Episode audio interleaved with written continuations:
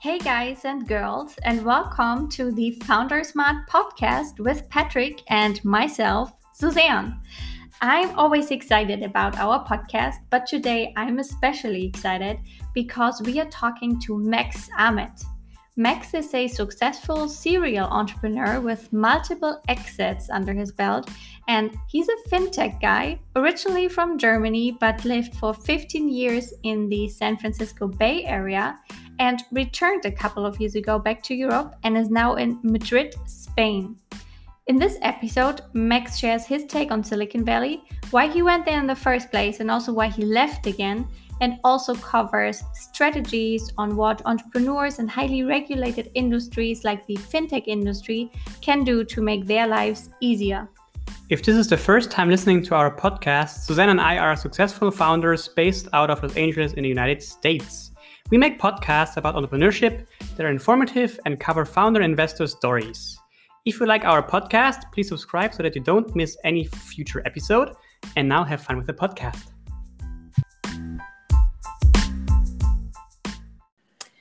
Perfect. So let's welcome Max. Max, welcome to the show. Thank you. Thanks for having me. Awesome. So, you know, to get right into it, I think it would be great if you could just tell us a little bit about you and your background. And it also would be great if you could focus on how you actually got to the United States in the first place. Yeah, happy to do so. And um, so I was born and raised, and I got to say, unfortunately, spent a little bit too much time in a, a, a tiny little German town uh, called Kaiserslautern uh, that uh, you know probably very well as well. yeah. And uh, yeah, right. Um, so uh, yeah, well, I, as I said, I, I was born there, and then I decided, for more personal reasons, to be honest, to the, to go to college, to university there as well it was a friends and girlfriend and, and, and, and convenience reasons at the time, right? So studied math and computer science in in in uh, Kaiserslautern, and and one one of the things actually I realized uh, in hindsight, I tried actually to get out. So in the fourth or fifth semester semester, I uh, applied for uh, for exchange to to Brisbane, Australia. Didn't work out, but uh, I, I, think at that time already showed a little bit my my eagerness to to go somewhere far away. Um, and uh, I was pretty big in, in, computer games, developing and playing at the time. So at home, I, I, I coded a little bit and played like crazy Ultima Online and, and other stuff uh, back back in the days. So for me, the natural thing after college was to find a job as a, yeah computer uh, designer, games designer, right? Um, but uh, there not that many options in Germany at the time. So I did uh, after I got rejected by the two or three companies back in the days. I did the second best thing. I went to SAP, um, which uh, they offered me a job uh, in uh, as an engineer in accounts payable. So that's where I started my career back uh, when I was 23, um, developing accounts payable software, which I knew nothing about back in the days, back at the time. Um, so yeah, spent there two years, uh, learned a lot. Uh, so it was pretty awesome, and I'm, I'm forever grateful for SAP uh, to to give me that opportunity. Learned a lot about SAP itself, about payments, about accounts payable, about enterprise software, and uh, yeah, then. Uh, but then realized after one and a half or two years um, that this is probably not my thing. And I got to admit that the trip to the United States I think it was early 2000.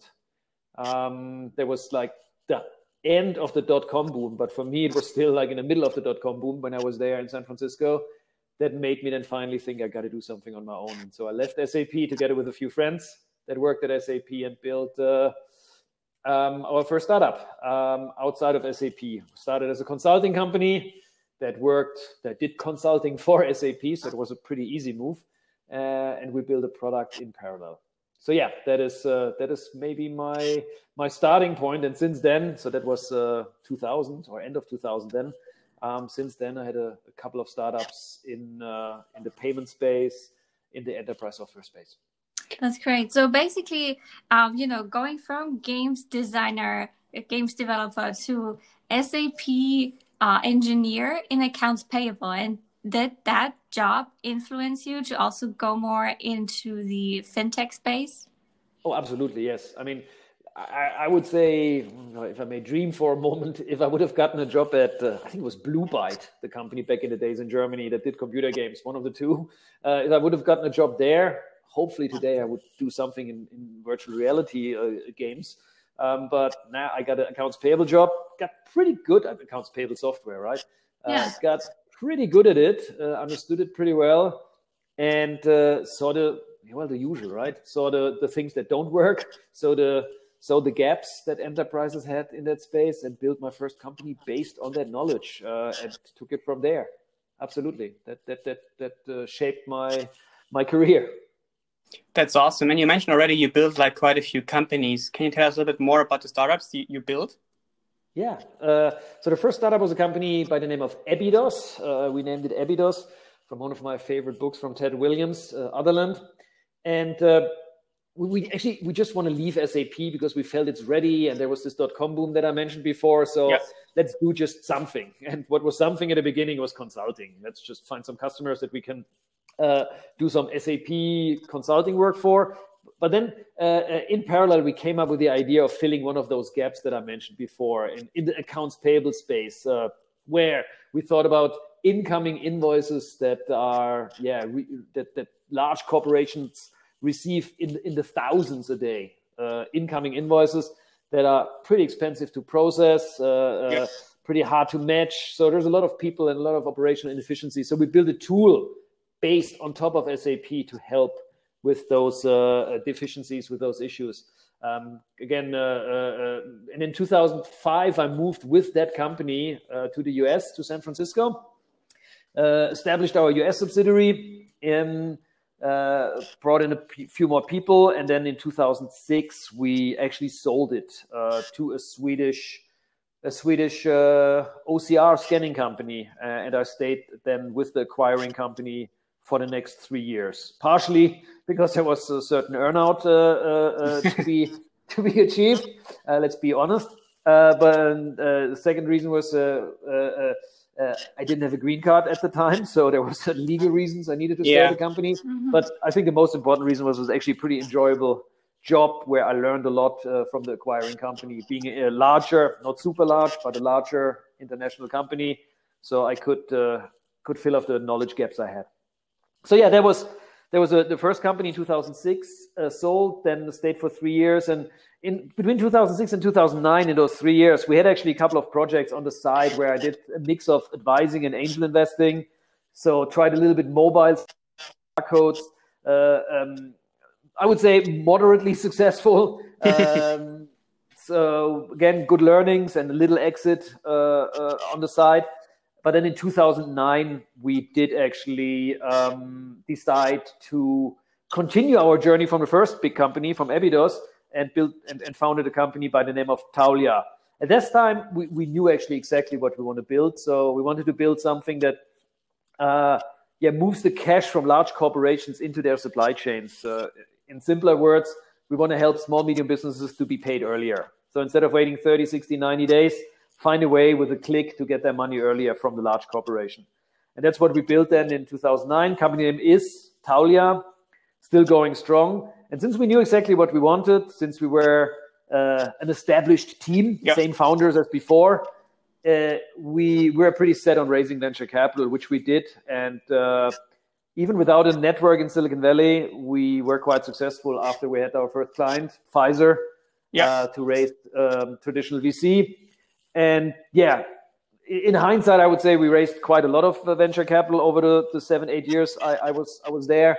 Um, but uh, company still, as I said, going strong, and um, found a new CEO then about three years ago, and that's when I came back to Europe. That's awesome. And you mentioned like uh, quite a few exits along the way. When you first started the companies, did you think about from the start about exiting, or did, did it just you know came um, out of an opportunity? You're never actually to be to be to, to be to be 100% transparent. In when when we founded a company i never thought about the exit. I mean yeah. when building something at least that's how i see it and everybody needs to have their own uh, flavor of it.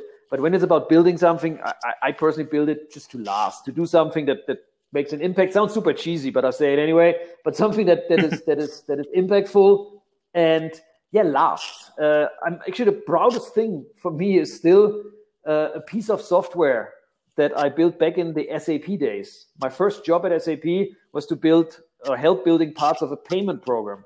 So that, that little piece of software that pays suppliers and employees that every large corporation uses.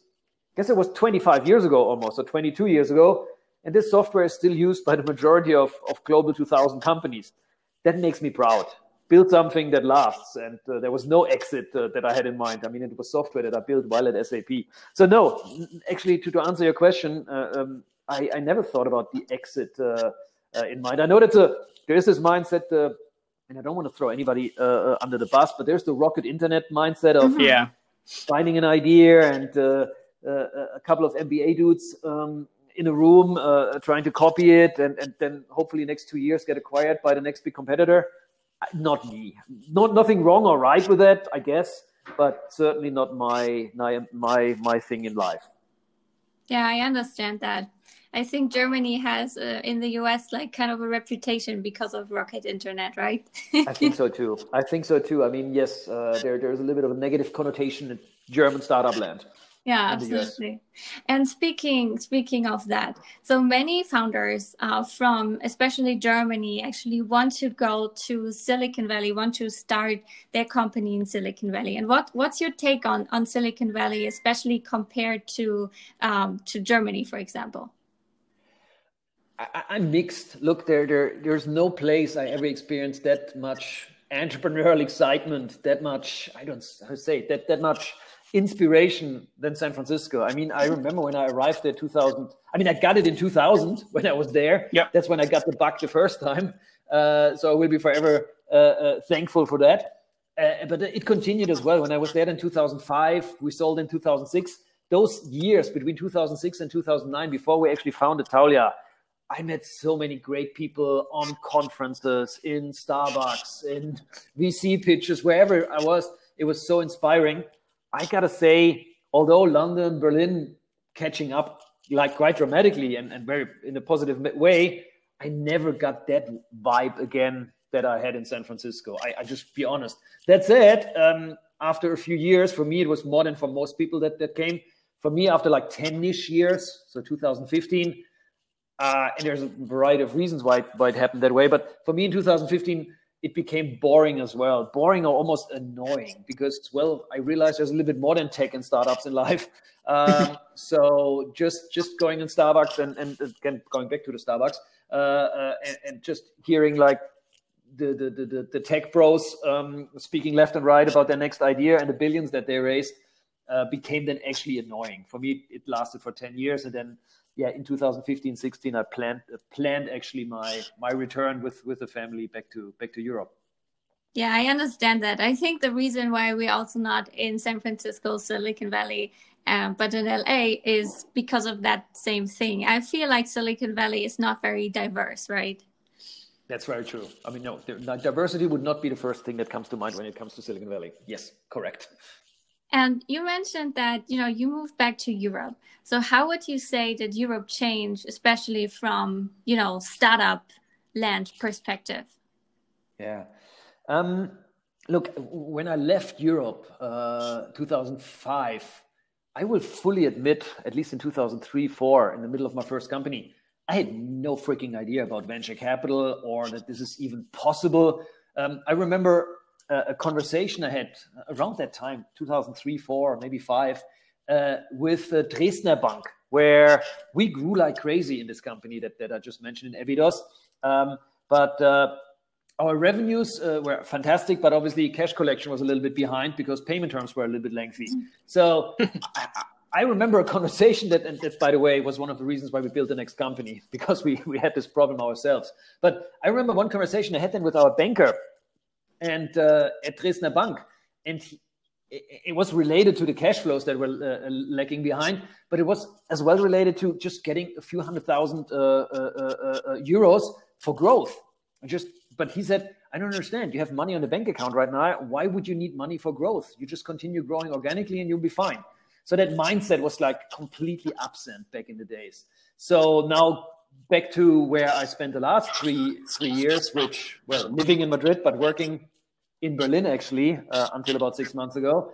Uh, there is now an ecosystem, um, definitely an exciting ecosystem in London of, of venture capital, of uh, supporting banks, um, of further middle uh, that are actually quite helpful. So that changed, at least uh, in my in my book, uh, dramatically. There's a couple of other things that changed. I mean, I, I do remember that when I started my first company, and I would argue actually my second one as well, that people in Germany looked at me a little bit like, "Oh, sorry that you have to start a company. You didn't find another job." I mean, that, that sounds incredibly stereotyping. You read it in many blogs, but I had that feeling. I mean, people like a little bit sad for me that I'm that poor guy that is not able to find a good good banking job. I think that is a little bit gone. Um, I think people have some admiration now and some respect that uh, we try pretty hard shit by being an entrepreneur. Um, that that's awesome. Yeah, I think especially in fintech, like Europe is really catching up. Especially London, I think they have like uh, quite a yes. few unicorns in the fintech space. Um, so this is great. And obviously, you are like a fintech expert, and fintech is like highly regulated. Any like you know advice for people starting out in fintech uh, these days?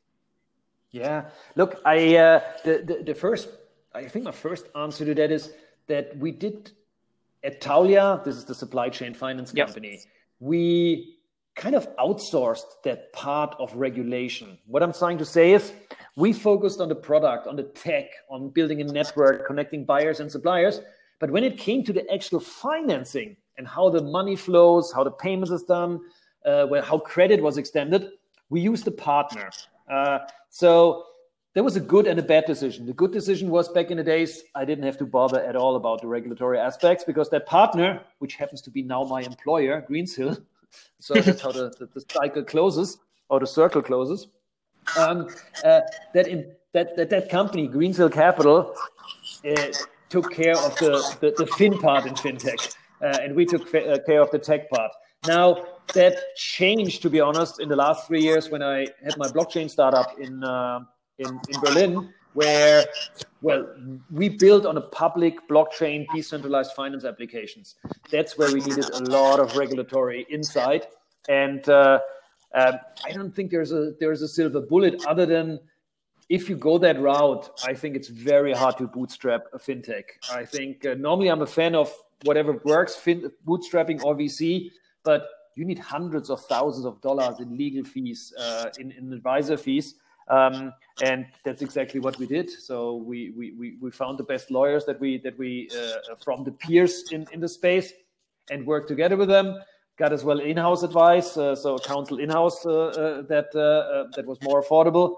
But I don't think there's there's any silver bullet I can share with someone other than either outsource it to a partner that does all that for you, as okay. did at Taulia, or go head on and just be aware that this will be expensive that makes sense. And do you think, like in general, like there is like you know more space for new startups in fintech because it seems to get a little bit crowded crowded now?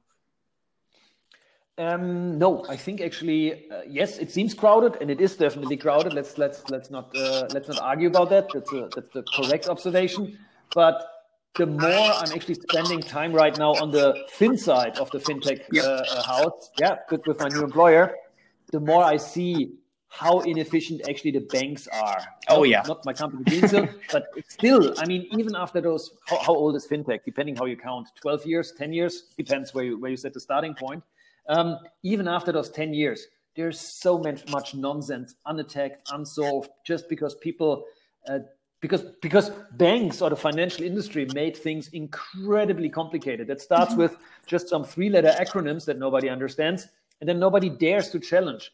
Um, and uh, if you look behind the scenes, you see so much opportunity. Um, so no, I, it is crowded, but there's like ten times more opportunity than is right now attacked. That's great, and also to be respectful of of your time. Uh, last question for you: What would be like one piece of advice for aspiring founders? One piece of advice. I think one piece that uh, I, well, I, I, make it two. The first one is a short one. Whenever you can afford it, when you have actually raised capital or you, you, you have a little bit or you're profitable or whatever it is eh, for me one of the game changing things in my career was working with coaches. Like uh, okay. however you call them executive coaches or whatever life coaches. But having someone that once a week or every two weeks you can talk to that that went through the same shit that was probably super helpful. And the first thing that I learned, uh, and that's why it is was so helpful for me, is I was a very black and white person. It, it, I always thought there's just one right way or one, and, and every other way is wrong. I think what I learned over the last 10, 15, 20 years is that gray is a fantastic color. It's not black and white, but there's a lot of gray. And to be comfortable in that zone of not not going left and right and just there, just just risking just going one way, knowing that it might not be the perfect way, but it's a way uh, that helped me quite a lot uh, to to to be able to to operate in that uh, in that mode. That's awesome. Great, and thank you so much for your time today. It was great to have you on the show. And um, guys, I hope you learned something from Max. Thanks for having me. Thank you.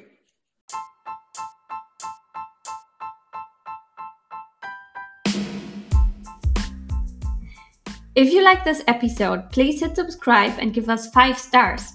And if you know somebody who could benefit from this podcast, please forward it to them because it could really help them out. See you next time.